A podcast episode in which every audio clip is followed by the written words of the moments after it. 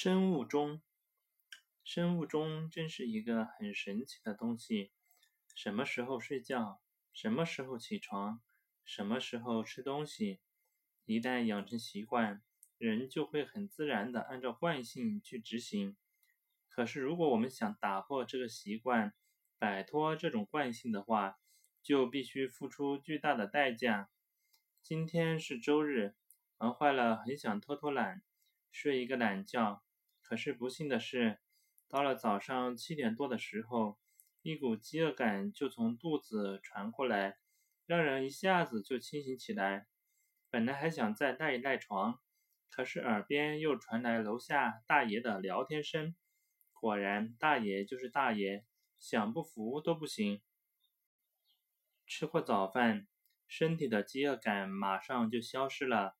然后决定外出放松一下。到了十二点左右的时候，体内的生物钟又开始了准时提醒：“吃饭呢，吃饭呢。”没有办法，周围的事物即使再好玩，人还是敌不过饥饿感，于是只能立即找吃的。酒足饭饱之后，人也立马恢复了精神。晚上也是如此，到点吃饭。这是玩坏了无法逃避的一个现实问题。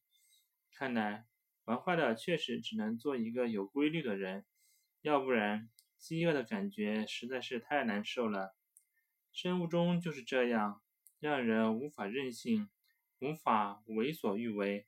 人只有掌握好自己的生物钟，根据生物钟的提醒完成相应的任务，才能过上舒适的生活。